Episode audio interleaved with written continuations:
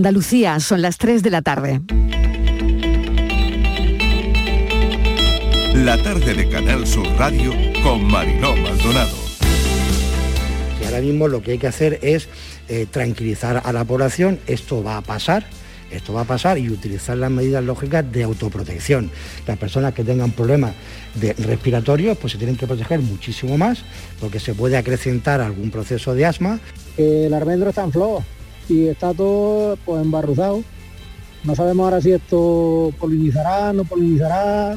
Yo ayer salí a correr y la verdad es que no me afectó mucho.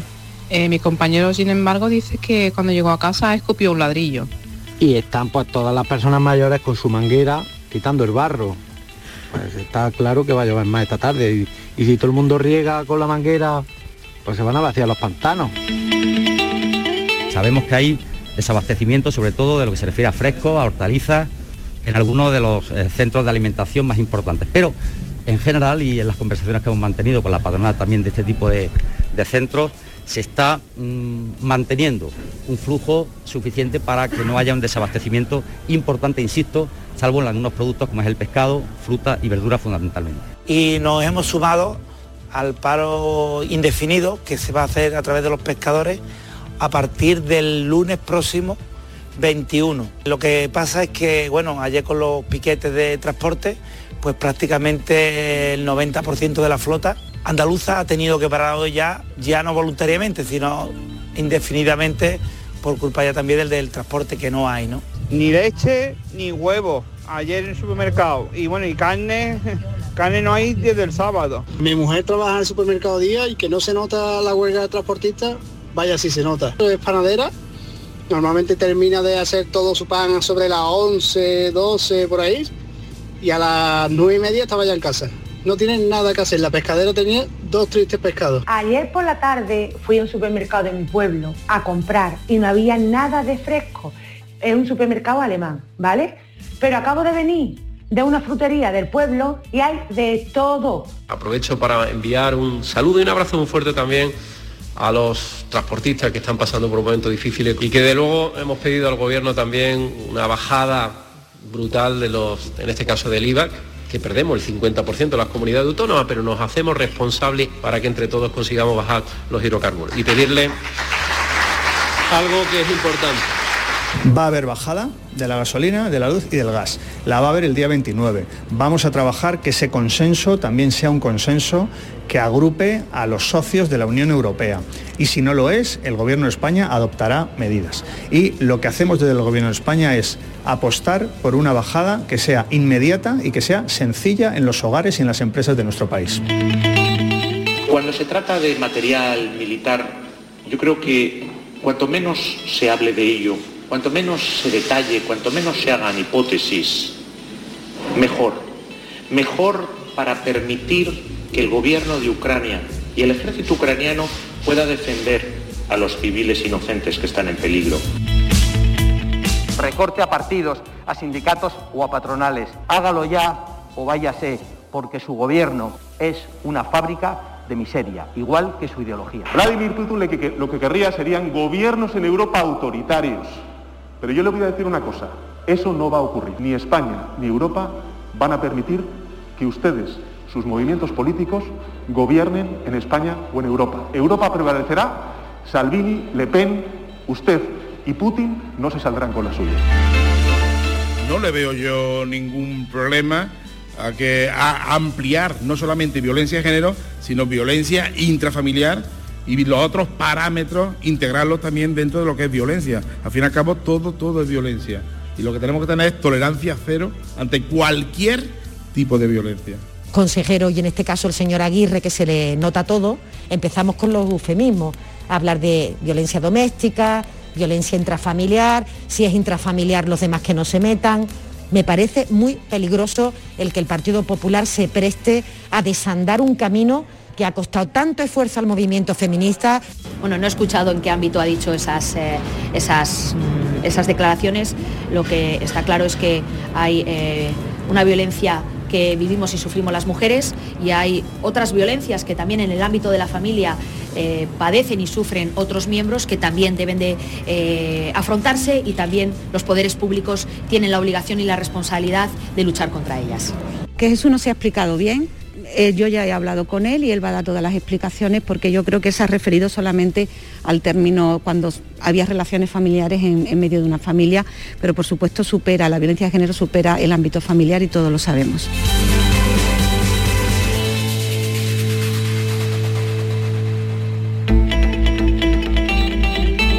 La tarde de Canal Sur Radio con Mariló Maldonado.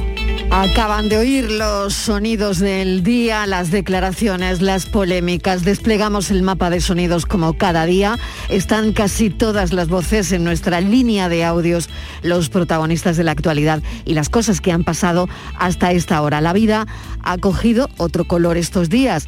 Los cielos siguen turbios, lluvias con depósitos de barro. Es el tiempo para esta tarde. Y polvo que coincide con lluvia igual a barro. Ya hemos limpiado los coches y las terrazas de polvo sahariano varias veces. La calima sigue y la borrasca Celia también.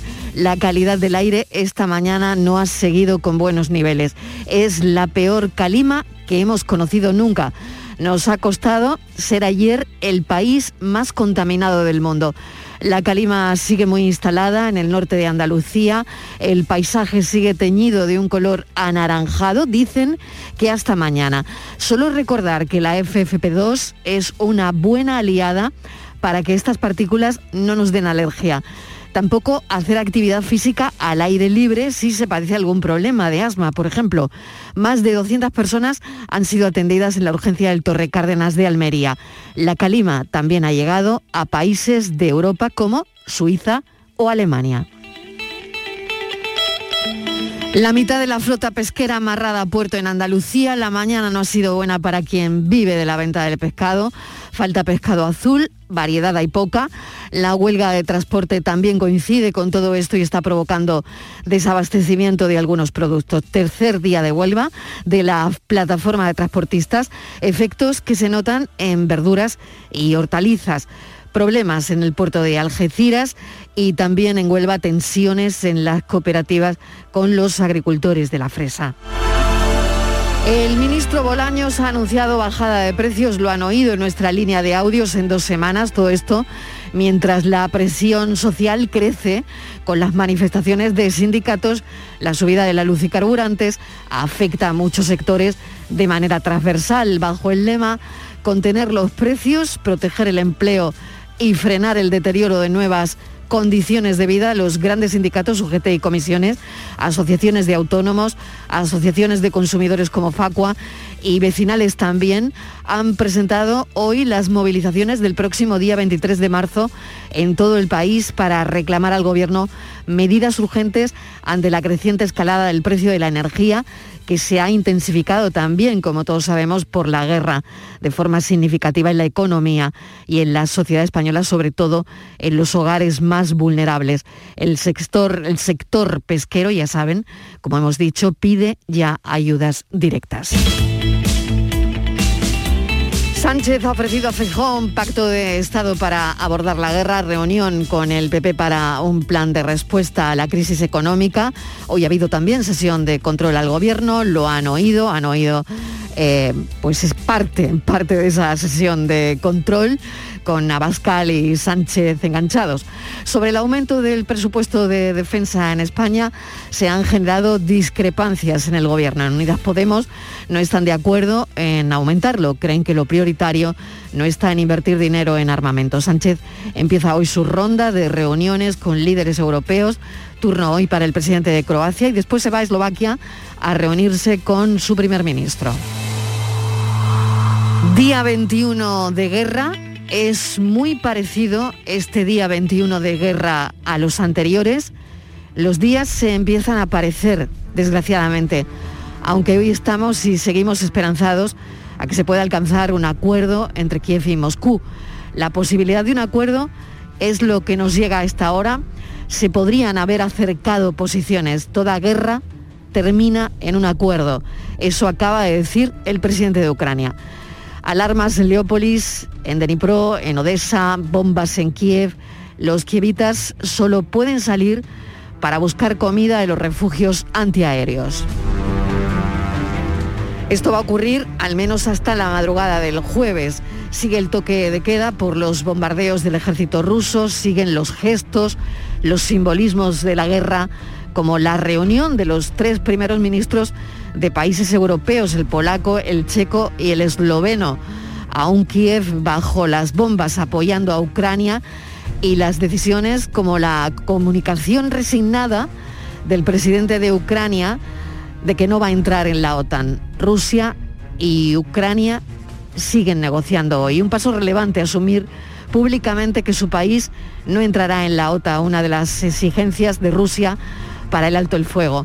Eso sí, Zelensky sigue implorando una zona de exclusión aérea.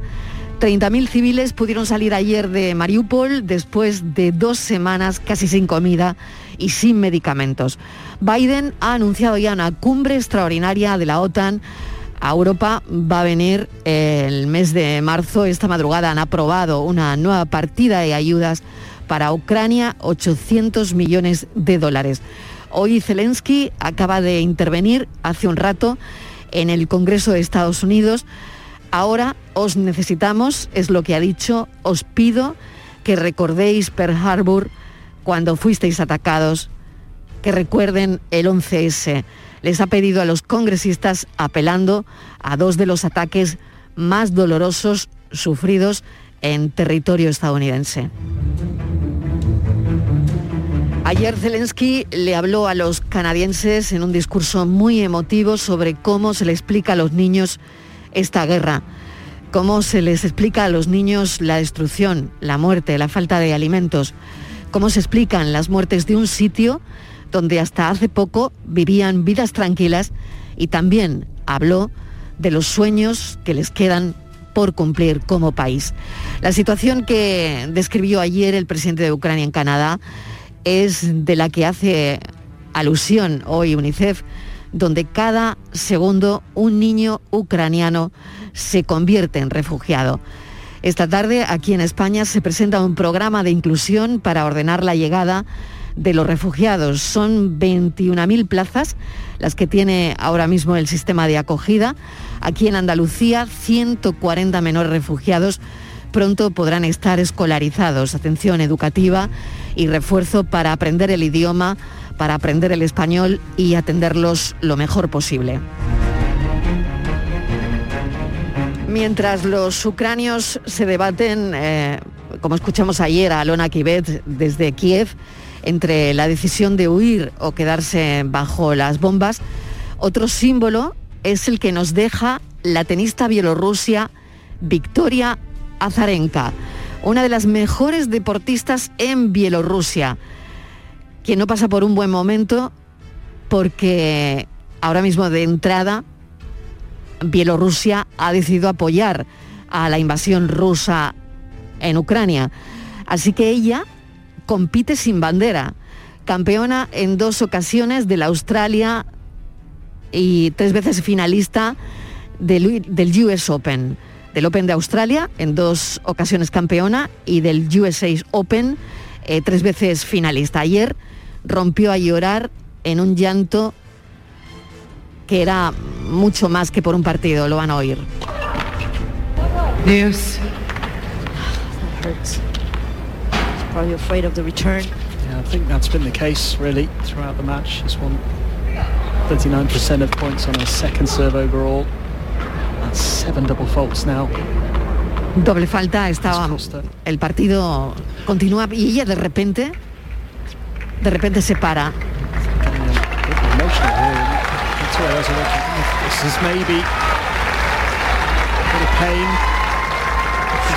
Empieza a llorar, la gente le aplaude y oyen a la juez cuando baja a la pista para preguntarle qué le pasaba porque la, la tenista rompe a llorar en mitad del partido.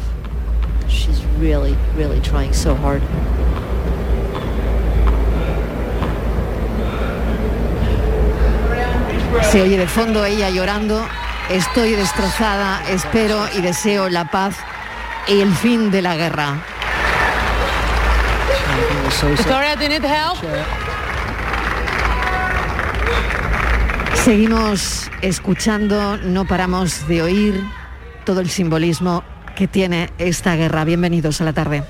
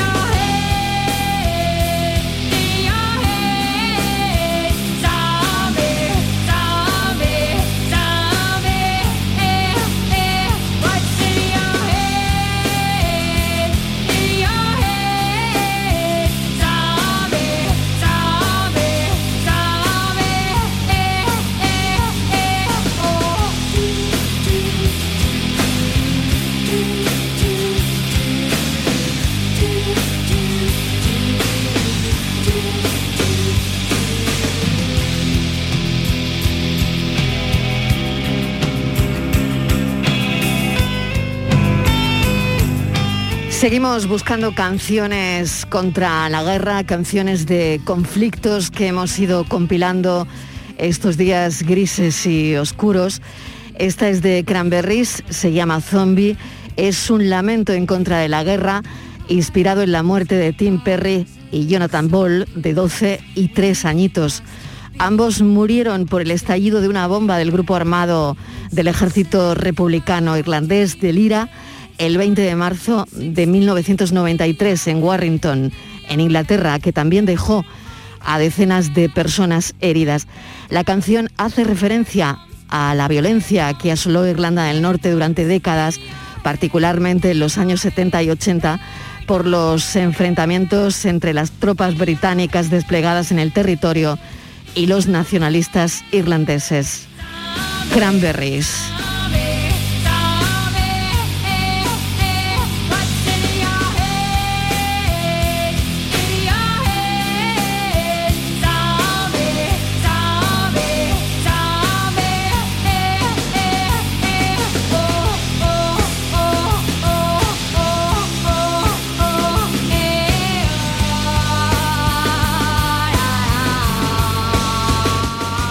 Tres y 18 minutos de la tarde. Las guerras rompen familias durante conflictos armados.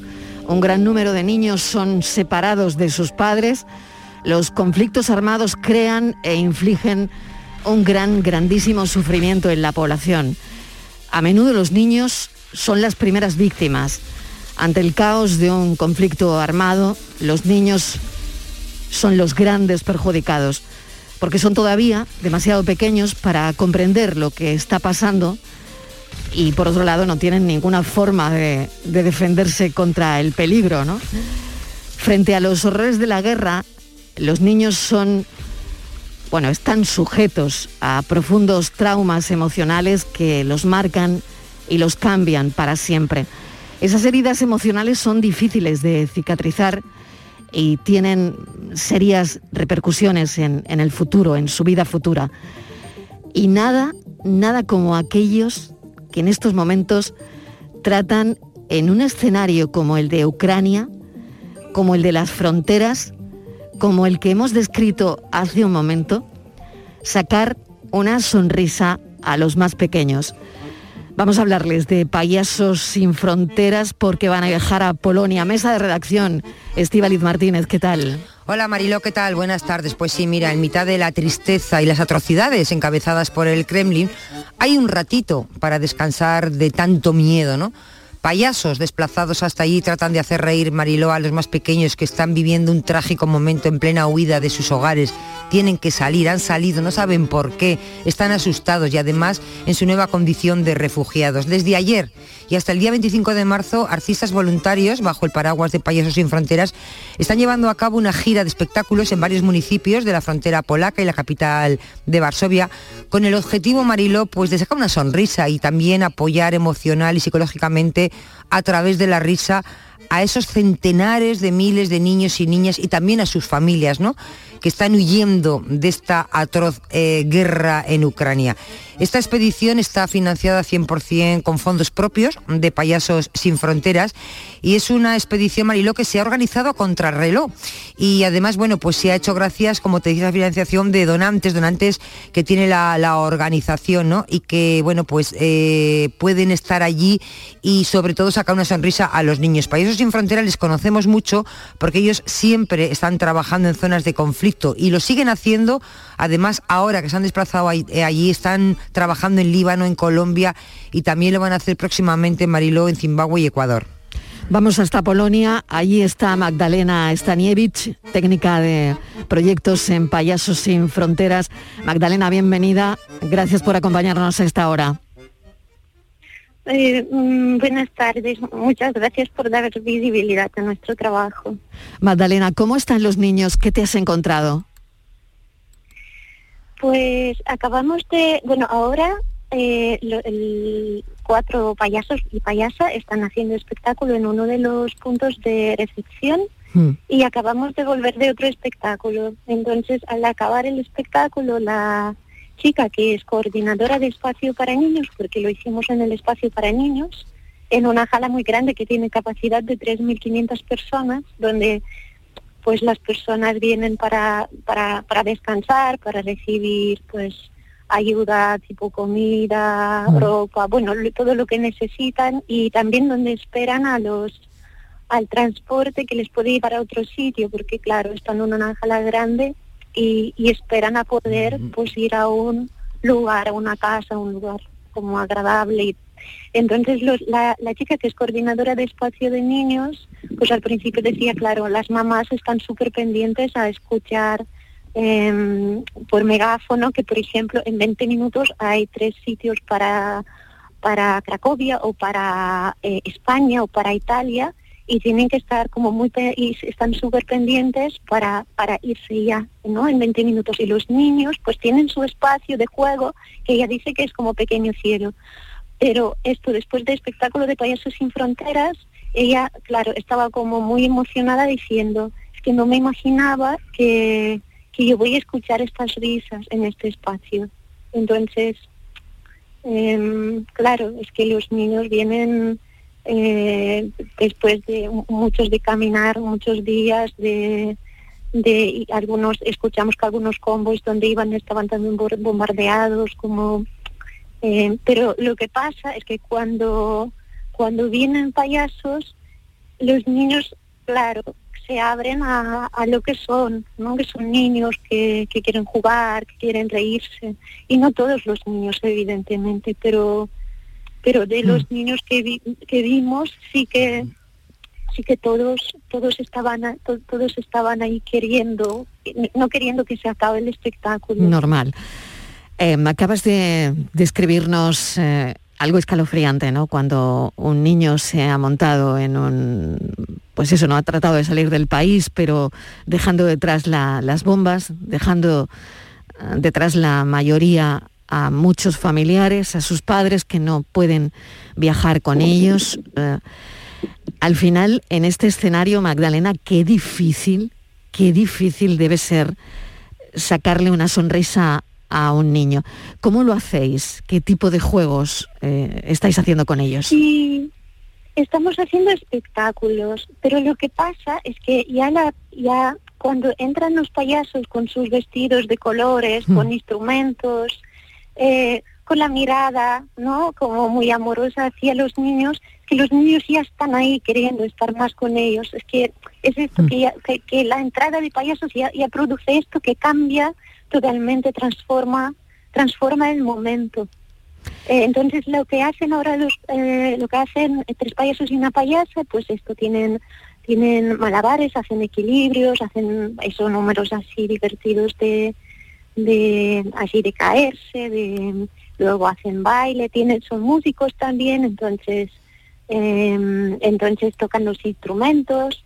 Eh, luego también uno pues es presentador que aprendió varias palabras en ucraniano y está ahí con los niños también, eh, bueno, tomando este contacto en, en su idioma que, que también es muy de payaso porque no lo pronuncia bien, entonces los niños le están ayudando.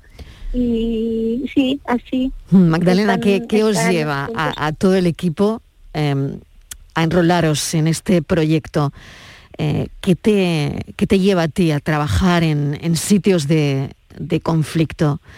Mm, ¿Cuál es la, la motivación que tienes? Eh, pues esto, llevar las sonrisas en los sitios donde esta sonrisa está apagada por las guerras y, y, lo- y, y- y poder recone- no poder devolver la sonrisa. Estivaliz. Hola eh, Magdalena, eh, buenas tardes. Bueno, eh, yo que quise que te diga, me, me gusta muchísimo lo que hacéis porque se necesita el manta, se necesita comida, pero también es necesario este alivio, esta, esta sonrisa, ¿no? Yo creo que, mm, que ahora mismo vosotros, los payasos, sois los doctores del alma, ¿no? Que usáis el humor como, como medicina. A mí me gustaría, no sé si nos puedes describir, que nos digas, porque lo, todo lo que nos llega es tan terrible, las imágenes, cómo suena la risa infantil entre tanto horror, cómo suena. Sí, es que de pronto, eh, de pronto creo que se crea un momento diferente, como que se, de- para un momento se quita este horror. Yo creo que es lo que es lo que está pasando, que cuando entran payasos se crea este momento de de, de estar juntos, de, de disfrutar, de compartir. Y eso no solo los niños, sino también los adultos, porque claro, si las mamás ven que los niños están riendo, que entra también una, no sé, que, que Hmm, creo que no es lo, lo más importante que puede pasar. Y luego también vi, perdón, No, no, quería pre- te preguntaba simplemente si no sé si tenéis la opción también de llevarles un caramelo, que es algo que a un niño le saca también una sonrisa y tanto le gusta.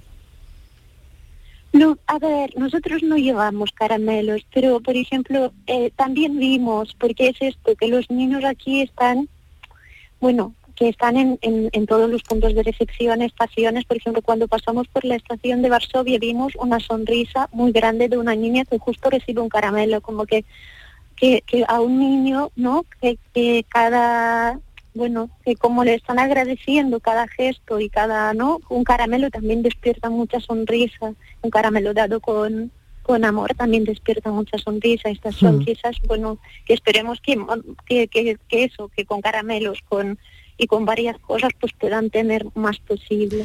Y lo, con Payasos sin Fronteras lo que pasa que es, es esto, que cambia como ambien- ambiente de los lugares realmente, porque también estuvimos en la frontera, bueno, íbamos a ir a la frontera, y, y también vimos ahí que, que, que, esta sonrisa, ah, bueno, que, es, realmente es posible. Mm. Mil gracias, Magdalena Stanievich, por habernos atendido. Magdalena está ahí en la frontera. Pues estás en Varsovia, eh, si no me equivoco, ¿no, Magdalena? Sí, ahora estamos en Varsovia en unos días y estaremos en puntos de recepción en Varsovia y también ayer estuvimos en una estación eh, de tren y el día 19 ya iremos hacia la frontera. Mil gracias por habernos atendido, gracias con letras mayúsculas, la verdad, porque sé que ahora mismo estabas en una función que te has salido para hablar un momentito con nosotros, así que te dejamos que sigas recibiendo a los niños con una sonrisa, con tu nariz de payaso, para hacerles la vida más fácil o estos momentos más fácil. Mil gracias, un saludo. Muchas gracias a vosotras. Gracias, un beso. Adiós. Y me quedo con, con esa frase que nos acaba de decir Magdalena, que ella está donde la sonrisa de los niños está apagada por las guerras.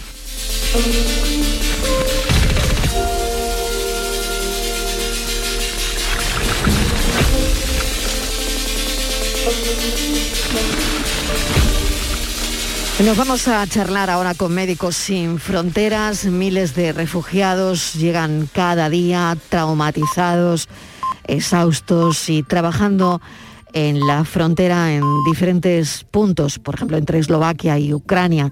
Sabemos que hay un punto de Médicos Sin Fronteras, pero eh, vamos a contar más detalles de lo que están haciendo sobre el terreno, Estivaliz. Sí, Marilo, están trabajando en frontera, pero también están eh, alertando de la situación que viven muchas ciudades, muchas poblaciones en Ucrania dentro. Por ejemplo, eh, nos cuentan desde Médicos Sin Fronteras que la situación humanitaria en Mariupol es extremadamente grave. Marilo dice que falta que las familias no tienen suficiente agua. Hablamos de, ucranianos que están en Ucrania, que no han salido porque no han podido o porque han decidido quedarse, pero no tienen agua, les faltan alimentos, les faltan medicamentos. Los convoys con ayuda humanitaria en muchos casos no pueden llegar. Y dicen que para los niños pequeños, ahora que estábamos hablando de niños, esto es especialmente peligroso, porque eh, son los pequeños, son cuerpos que no pueden soportar eh, grandes fluctuaciones en la comida eh, y en el agua, por lo que corren un alto riesgo de mm, deshidratación. El agua contaminada, Marilo, hay agua contaminada y se está, en algunos casos, qui- quieren beber ese agua. Bueno, pues esto puede causar diarreas, puede desatar además todo ello un círculo vicioso porque eh, acabas en una situación extrema que te puede llevar a la muerte. Viven en condiciones de hacinamiento porque se resguardan eh, de los bombardeos y de las explosiones y no pueden tener las mínimas eh, medidas básicas de higiene, con lo cual estamos con el COVID, Marilo. Esto podría dar lugar a infecciones en las vías respiratorias y a la propagación del COVID. Eh, fíjate que en Mariupol ya en el 2011 hubo un brote de cólera y dicen en Médicos Sin Fronteras que bueno que lo que saben es que la bacteria está eh, que, lo- eh, vamos, la, que la bacteria que provocó este brote de cólera todavía está presente en la región. Y, y bueno, y están también muy preocupados por el COVID porque Ucrania ha tenido una baja cobertura de vacunación, por lo que el riesgo de que se propaguen esta u otras enfermedades pues es muy es muy grande y están trabajando pues muchísimo no desde la frontera sino también preocupado por la situación de las personas que están dentro de Ucrania en esas ciudades que están asoladas destrozadas por las bombas Carlos Bustamante es delegado de Médicos Sin Fronteras en Andalucía. Carlos, bienvenido. Gracias por atendernos. Hola, buenas tardes, ¿qué tal? Sabemos que hay muchos voluntarios que están dando la bienvenida a refugiados pues justo en las fronteras, ofreciendo comida, ropa. También muchos miembros de las fuerzas de, de seguridad de otros países ayudando, en fin, bomberos que también hemos visto en este programa como están muy involucrados y por lo general, bueno, pues ellos están gestionando logística, pero vosotros coordináis otras cosas. ¿Qué estáis haciendo? ¿Cómo estáis coordinando toda esta situación? Bueno, pues nosotros estamos actuando en diferentes partes de los países fronterizos y también de Ucrania, como bien explicaba tu compañera Estivaliz. Y bueno, nuestra principal eh, misión fue desde el principio enviar suministros al país, porque sabíamos que pronto iba a haber desabastecimiento en los hospitales, en los centros médicos y era una de las prioridades. Conseguimos hace unos días enviar 120 toneladas de materiales médicos, sobre todo materiales relacionados con intervenciones quirúrgicas, UCI, kit de emergencia, que son los que están eh, faltando cuando hay una situación de emergencia de guerra, como la que hay ahora en, en Ucrania. Pero también estamos preocupados ahora por lo que sucede dentro, como decía Estivaliz, con, no solo con los niños, sino también con enfermos crónicos. Hay mucha gente que decide huir de- del país, pero hay otra mucha gente que se quiere quedar o que se, no, no tiene otra opción, se tiene que quedar porque son personas que tienen alguna enfermedad, alguna discapacidad y tienen que estar allí. Y el problema es que para enfermedades crónicas como la diabetes, la tuberculosis o el VIH, también está empezando a haber desabastecimiento de medicamentos. Entonces lo que nosotros eh, reivindicamos, reclamamos, es que, que los civiles tienen que ser respetados en cualquier guerra, en esta también, y que no solo hay que prestar atención a los civiles cuando salen del país por un paso seguro o un corredor humanitario, sino que también hay que respetar los derechos de las personas que se tienen que quedar allí. Claro, por lo tanto ya hay una ruptura de suministros médicos esenciales en, en medicamentos. Claro, nos acabas de mencionar algo que se nos pone el vello de punta, ¿no? Eh, no hay insulina. Por ejemplo, es uno de Claro, los ¿qué, problemas qué que- hace la gente diabética? Claro, esto es una de las cosas que, nos- que más nos preocupan ahora mismo, porque es verdad que en el inicio de la guerra estas personas tienen suministros, pero a, a día de hoy, por ejemplo, en la ciudad de Mariupol, lo decía Estivaliz, Es cierto que ya nos comentan los compañeros que tienen que tenemos allí, los contactos que tenemos allí, que no hay agua potable, que no hay electricidad, que no hay comida y que no hay medicamentos. Las farmacias están cerradas, las tiendas están cerradas, incluso se ha cortado el suministro de gas, de electricidad y últimamente también la conexión. Por lo tanto, la gente no solo no tiene acceso a los primeros bienes, a los bienes básicos, sino que además está totalmente aislada y des- desinformada de lo que está sucediendo eh, en el país. Claro, Carlos, entonces lo que estáis haciendo es eh, monitoreando, por así decir, toda esta situación, ¿no? Nosotros estamos monitoreando esta situación de lo que sucede dentro. También tenemos equipos en todas las fronteras, como decía, de Ucrania, en Eslovaquia, en Moldavia, en Polonia, en Hungría, en Rusia, en Bielorrusia. También tenemos equipos esperando a ver cuál es la mayor atención que podamos dar a los refugiados que llegan. Afortunadamente en esta, en esta guerra, eh, Europa ha decidido abrir sus fronteras y acoger a los refugiados que están huyendo del país, que esto debería suceder siempre en cualquier guerra y en cualquier circunstancia. Y gracias a esto no se están provocando grandes cúmulos de refugiados en las fronteras que se acumulan en campos como en otros sitios. Entonces, lo que estamos haciendo es dar atención primaria a esos que llegan exhaustos, porque sí que al principio huían en coche o en otros medios de transporte, pero ahora eh, la mayoría de la gente que llega son mujeres, niños, que llegan caminando después de mucho tiempo y requieren de una primera atención médica o también incluso salud mental. ¿Qué os estáis encontrando? Pues todo esto, gente que viene traumatizada de, de la guerra, huyendo y con, eh, con el cansancio de, de la huida. Además, tener en cuenta que, por ejemplo, en la zona de, de Leópolis, que tenemos equipos formando a, a sanitarios de, Ucrania en materia de emergencias, eh, hay unas temperaturas... De es que ahí, perdona Carlos, ahí están bombardeando ahora mismo, ¿no? Claro, Nosotros hemos tenido equipos allí que hemos estado formando precisamente el personal sanitario porque pensar que la gente que trabajaba en el personal sanitario que se trabajaba en Ucrania no tenía eh, esta formación en una respuesta de emergencia. Claro. Entonces, Médicos Fronteras sí que hemos aportado nuestra experiencia en esto a esos equipos para que cuando empezasen a recibir estos heridos de guerra, por ejemplo ahora cuando está habiendo bombardeos en las ciudades, Claro. ya tuvieran como una primera formación. Pero lo que os decía, en esta zona además hay eh, entre 5 y 10 grados bajo cero. Entonces el frío también es otro condicionante. Lo que estamos haciendo en ese sentido es donar mantas, donar ropa térmica, donar tiendas de campaña a todas las organizaciones locales eh, de la zona que también están dando apoyo a estos refugiados o desplazados que llegan de otras partes del país. Estivaliz, ya no sé si te queda alguna hola, cuestión sí, más nada, adelante. Hola, hola, Carlos, eh, buenas tardes. Eh, Buenas claro, tardes. lo que nos estás contando, temperaturas bajo cero, no tienen aguas, no tienen alimentos, les falta eh, todo tipo de, de medicamentos. Incluso hemos visto testimonios de gente que dice que ha habido ucranianos que han fallecido porque no tenían eh, acceso a medicamentos ni tan siquiera acceso a ir a un centro de, de salud, a un médico para que les atienda. Primero porque están colapsados y luego porque salir eh, supone que te estás jugando la vida porque te pueden matar. Hemos visto también como hay mucha gente, eh, Carlos, que eh, como no tienen combustible y hace tanto frío, están utilizando maderas para cocinar dentro de las casas, casas como las nuestras que no están construidas para eso. Eso también es una barbaridad, claro. Todo ello, es que todo ello es un disparate. Claro, en estas circunstancias lo que sucede es que, claro, uno tiene un instinto de supervivencia y evidentemente tienes que, que cocinar, tienes que comer. Es cierto que la gente está eh, utilizando madera, está utilizando el combustible para poder cocinar los alimentos o incluso poder hervir el agua que recoge de la calle porque no hay agua potable. Y esto también pues provoca riesgo de incendios, riesgo de, de intoxicaciones respiratorias, entonces sí que sí que es un problema grave también. Carlos Bustamante, te voy a agradecer con letras mayúsculas. Hemos hablado antes con Magdalena Stanievich, que sacaba sonrisas a los niños, una labor importantísima. Como importante es la labor que hacéis, Médicos Sin Fronteras, bueno, os la jugáis también. Y, y bueno, gracias porque ¿qué haríamos sin organizaciones no gubernamentales como, como la vuestra, por ejemplo, ¿no? Aquí vemos la, la importancia, ¿no? La importancia que, que tiene el trabajo que hacen sobre el terreno. Mil gracias, Carlos Bustamantes, delegado de Médicos Sin Fronteras en Andalucía, y estaremos en contacto. Muchas gracias, buenas tardes.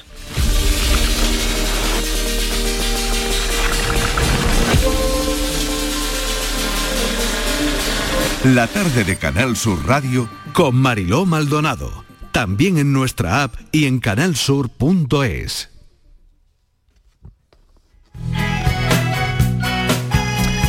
¿Tienes una agua limpia o cualquier aparato del hogar que no funcione? En Quality Hogar somos los únicos que lo reparamos con piezas y recambios originales. ¿O quieres cambiar tu agua limpia o tu vaporeta antigua por una nueva? Bueno, pues ya sabe que en Quality Hogar puedes hacerlo con las mejores condiciones de financiación. Llama ahora y pide tu presupuesto gratuito y sin compromiso. Llama al 937-078-068. 937-078-068. Aqualimpia es marca registrada de Quality Hogar. Tu servicio técnico de confianza. Llámanos.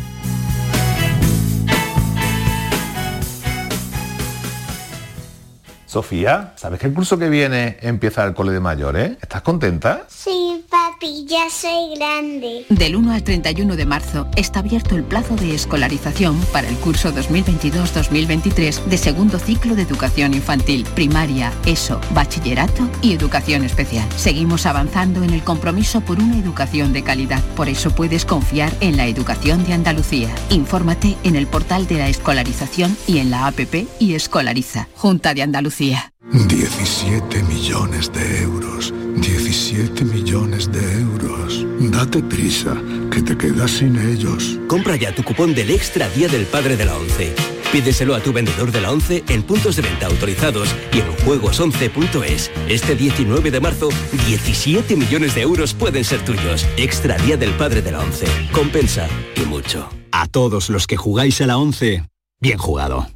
Juega responsablemente y solo si eres mayor de edad. Vete a dormir con una sonrisa, con el show del comandante Lara. El humor más travieso, los invitados más divertidos, las mejores versiones musicales de Calambres. El show del comandante Lara, los domingos en la medianoche después del deporte. Quédate en Canal Sur Radio, la radio de Andalucía. La tarde de Canal Sur Radio con Mariló Maldonado.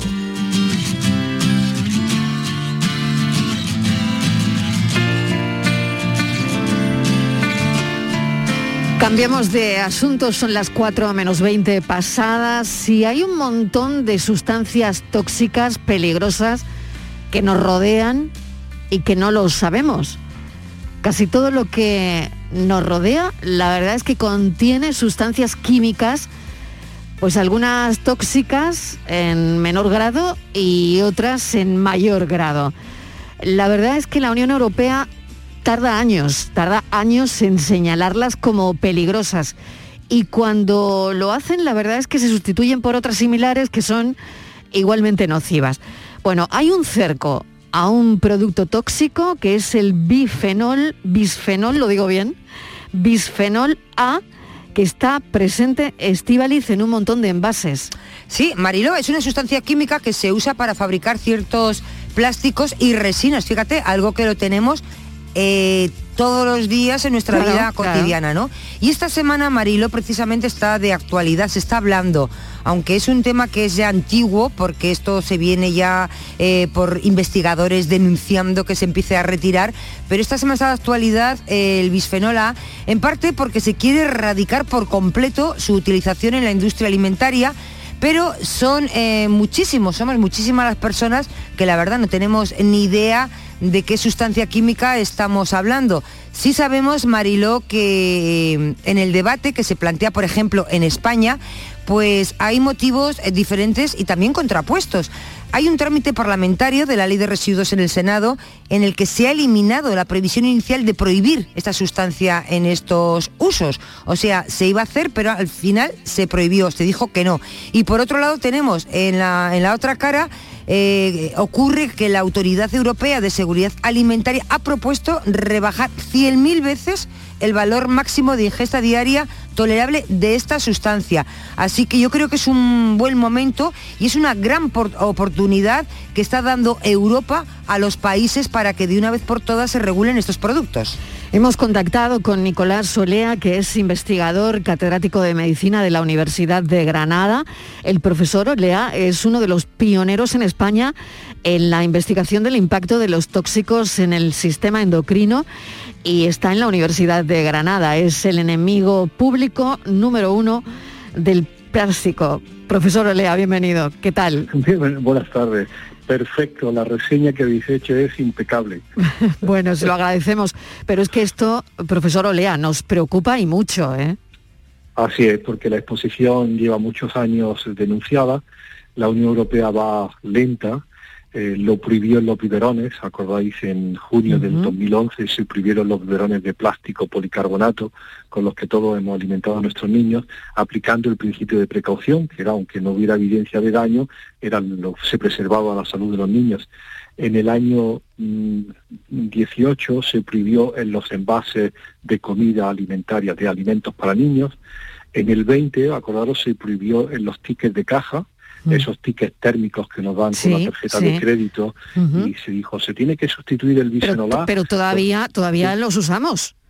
Sí, teóricamente ya no tienen bisfenol A. En toda Europa Ah, vale, ya no tienen la sustancia, vale, vale. En toda Europa están marcados con el reverso que pone San PPA en francés o PPA Free, pero en España no están marcados, curiosamente. Pero bueno, con- confiamos todo en que se produjo la sustitución.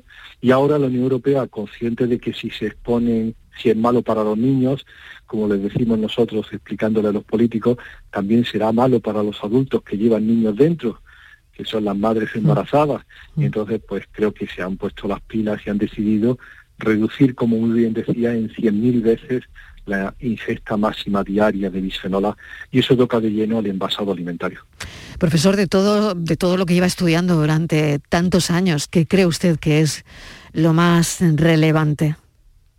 En este momento, con la prohibición de bisfenol A, que es eh, clarísimamente una acción valiente, eh, ya lo ha hecho Francia, lo hizo en el 18 cuando se prohibió para los envases alimentarios de los niños, ellos sí que cayeron en la cuenta que también debía ser prohibido para las madres ¿no? y por tanto para los adultos, pero es una acción valiente. Hemos, durante todo este COVID, a pesar de todo lo que hemos pasado, en el 19 se prohibió el nonilfenol, en el 20 el clorpirifos, en el 21 otro em, compuesto um, mancozeb, que es un fungicida, y ahora el bisfenol A, es decir, que la máquina reguladora va lenta pero segura. Em, ¿Usted cree que todo esto, en su investigación, lo hemos mencionado hace un momento, tiene un impacto, estos tóxicos, en el sistema en- endocrino y que, y que a Así la larga, claro, todo esto eh, tiene, mm, es perjudicial? Así repercute y nosotros estamos convencidos y así lo publicamos y sacamos los estudios y todo en lo que conocemos como enfermedades modernas, ¿no?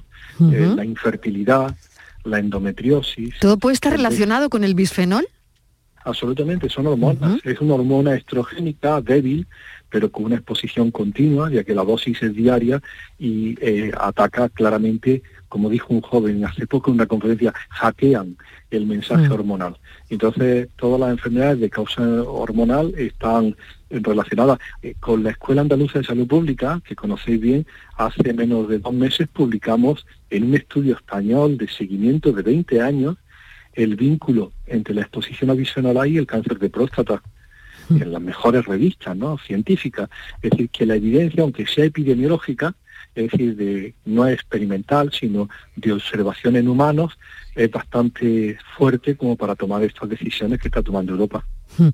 Qué interesante, pero no sé si ahora con la guerra de Ucrania todo se trastoca, profesor, No. y no sé si vamos a dar entrada a productos que ya habíamos retirado. No lo sé. Yo creo que no, yo creo que no, yo creo que esto son, eh, es- tiene mucho de educación.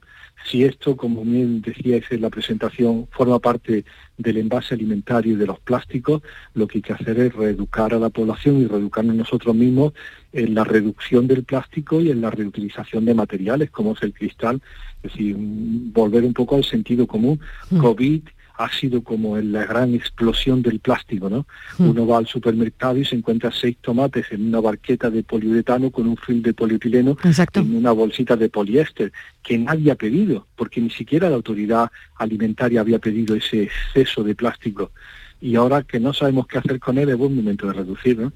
Reducir y reutilizar, volver con el cristal y mm, los hábitos que habíamos cogido y que teníamos antes que serían muy beneficiosos para el medio ambiente y para la salud humana. Sin duda, Estivaliz, me queda poco tiempo, pero Sí, no sé si una cosita muy cuestión, rápida, sí. profesor. Eh, una pregunta que todo el mundo nos hacemos.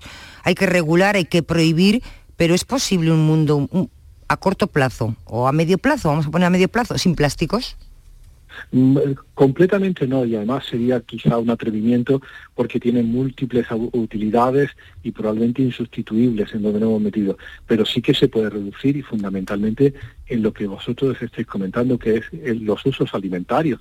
Uno no va a hablar ahora de que el coche sea de madera o sea metálico o los plásticos en un avión, ¿no?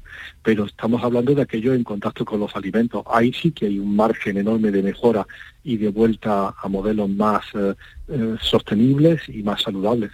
Profesor Olea, le agradecemos enormemente que nos haya atendido. Es siempre un placer escucharlo explicar esto por, bueno, por tremendo que, parezca, ¿no? Porque al final esto es, pues eso, como la gota que colma el vaso. Llevamos utilizando estos recipientes, platos, tazas, eh, pues años de este tipo de resinas y la verdad es que, bueno, pues que está más que comprobado pues todo el, el sistema endocrino como se altera, ¿no?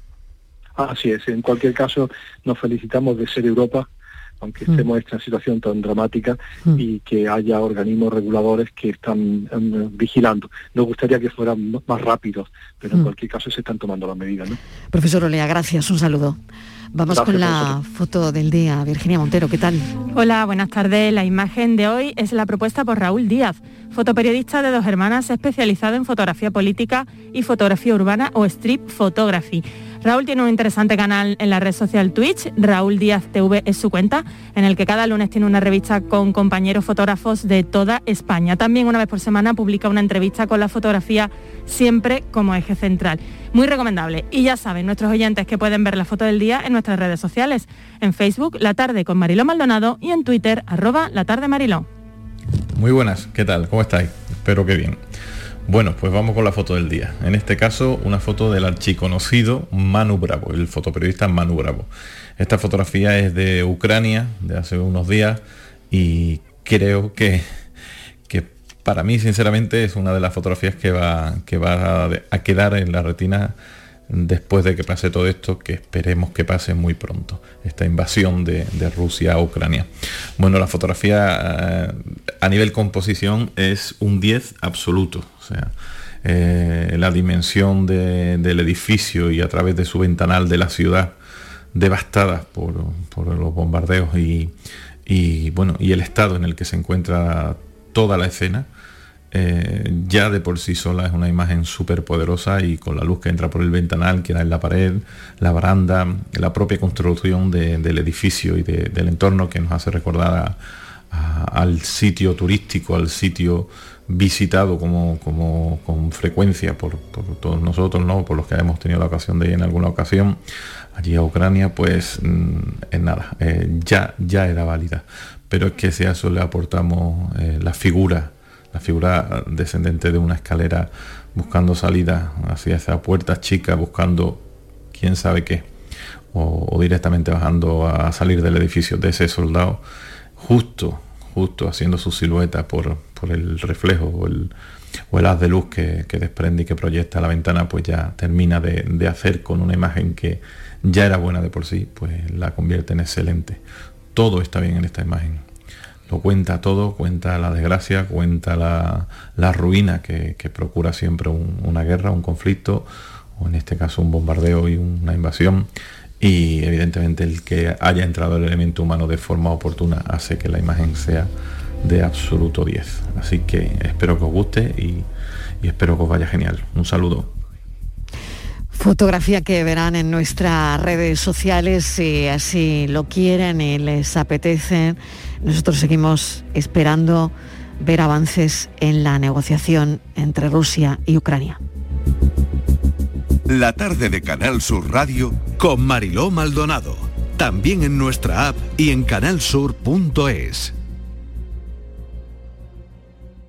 Canal Sur Sevilla, la radio de Andalucía. Estrés, reuniones, planificaciones. Respira. Si eres autónomo, en Caja Rural del Sur te ofrecemos la tranquilidad que necesitas. Cuéntanos tu caso y nos encargaremos de todo. Te esperamos en nuestras oficinas. Caja Rural del Sur. Formamos parte de ti. Son buenos momentos, son risas, es gastronomía. Es un lugar donde disfrutar en pareja, en familia o con amigos. Es coctelería, es obsesión por cuidar cada detalle. Nuevo Burro Canaglia Bar and Resto en Sevilla Este. Son tantas cosas que es imposible contártelas en un solo día. Compra en tu barrio, compra en Nervión y consigue tu premio. En la Asociación de Comerciantes de Nervión hemos preparado para ti grandes sorpresas y regalos. Repartimos 600 euros en cheques de consumo. Compra en Nervión y consigue tu premio. Promueve Asociación de Comerciantes de Nervión. Financia Ayuntamiento de Sevilla. Vuelve Film Symphony Orchestra con su nueva gira Phoenix. Un apasionante espectáculo con el que resurgirás de tus cenizas. Un emocionante viaje musical a través de las mejores bandas sonoras de todos los tiempos. 18 de marzo, Fibes, Sevilla. Ya a la venta en filmsymphony.es. En GESFINAN Financiación te ayudamos a encontrar una entidad para unificar todas tus deudas en una sola cuota a través de un crédito inmobiliario, pudiendo reducir la suma de todos sus importes hasta en un 70%. Llámanos al 910 95 22 22 y realizaremos tu estudio gratuito. No te cobraremos si no hay resultados. gesfinan.com. Si quieres solución, GESFINAN Financiación. En Canal Sur Radio, por tu salud, responde siempre a tus dudas. Después de lo más duro de la pandemia, las andaluzas aumentan las fertilizaciones asistidas para conseguir un embarazo. También aumentan las que preservan sus óvulos para el futuro. Esta tarde en el programa nos acercamos a la realidad de estas técnicas con los mejores especialistas en directo. Envíanos tus consultas desde ya en una nota de voz al 616-135-135. 616-135-135. Por tu salud. De lunes a viernes, desde las 6 de la tarde, con Enrique Jesús Moreno. Súmate a Canal Sur Radio, la radio de Andalucía. La tarde de Canal Sur Radio con Mariló Maldonado. Hablamos de comunidades, teníamos una conexión prevista con nuestro asesor Rafael del Olmo, pero no podemos conectar por el momento. Pero sí tengo a Virginia porque hay un juzgado de primera instancia, concretamente el número 7 de Córdoba, que ha anulado el acuerdo de una comunidad de propietarios cordobesa para que haya viviendas eh, de uso turístico en el bloque. Así es, Mariló. Hemos sabido hace solo unos días de esta, de esta sentencia que argumenta que la Junta de Vecinos puede regular la convivencia para reducir las molestias, pero que no tiene la facultad para prohibir el uso turístico. Argumenta el juez que el derecho a la propiedad privada y a la libertad de empresa son derechos fundamentales y no pueden ser restringidos. Si recuerdas, habíamos hablado aquí varias veces con Rafael del Olmo que si hay un piso ya de uso turístico, hay una reunión de, propietarios, que nos riñe Rafael, de propietarios. Yo siempre digo reunión de vecinos. Claro, claro. La verdad es que se entiende muy bien, pero Sí. bueno, no es una reunión de vecinos Claro. propiamente dicha, es una reunión de, propietarios. Si en esa reunión se prohíbe el uso turístico de estos pisos, si ya hay uno en la comunidad, no pueden evitar que siga manteniendo esa actividad, pero sí pueden prohibir el- los usos de siguientes pisos que se quieran eh, apuntar a esa iniciativa. Pues ahora ni siquiera así, según el juzgado de primera instancia número 7 de Córdoba, como decías, la comunidad de propietarios no puede prohibir este uso turístico. Parece ser que No la pueden ley- hacerlo. no pueden hacerlo. Según esta, eh, ha sido un O sea, caso mi concreto comunidad en una mí- comunidad en Córdova. Ah, vale. Un caso concreto. Un caso concreto. Sí, o sea, que, que es. eso no quiere decir que mi comunidad a mí no me prohíba eh, alquilar mi piso. No, ahora turístico. mismo, ahora mismo es una sentencia de una comunidad Es en concreto. una comunidad con... es. O sea, que hay que ir a... Claro, el juez en este caso invoca la jurisprudencia del, del Supremo y bueno, pues habrá que ver si, si hay más casos y si esto acaba convirtiéndose en norma, porque parece ser que la ley es un poco ambigua, porque habla de... eh, mm, de limitar en vez de prohibir. Entonces ahí entra un poco la... Claro, y, y La eso puede ser un coladero al final, ¿no? No lo sé. Por de todas maneras, fíjate, hay otro tema relacionado con esto. eh, lo hablaremos cuando podamos conectar con Rafa del Olmo la semana que viene, pero es verdad que las viviendas turísticas de Andalucía sí que van a prohibir el alquiler para botellones y despedidas de soltero. Así es, la Asociación de Viviendas Turísticas de Andalucía se ha propuesto poner coto a este tipo de actividades que parece ser que también se alquilan puntualmente para botellones y despedidas de solteros. Claro, es que se alquilan es profeso para eso, para ¿no? eso, para eso. Claro. Y han acordado, por ejemplo, eh, eh, bueno, la iniciativa ha quedado recogida en un código de buenas prácticas de, la Asociación y del Colegio de Administradores de Fincas de Málaga y Melilla y Rafael nos dará buena cuenta de esto. Claro, imagínate el escándalo, el escandalazo. Claro, el ruido, el escándalo que determinados grupos de turistas o no turistas pueden eh, ocasionar, ¿no? A gente que está ahí que tiene que trabajar al día siguiente, etcétera. Bueno, pues de todo esto hablaremos con Rafael Olmo la semana que viene. Muchísimas gracias. Eh, Virginia, hasta ahora, dentro de un momentito, las noticias y después de las noticias, ya saben, nos tomamos un café a las 4 en punto.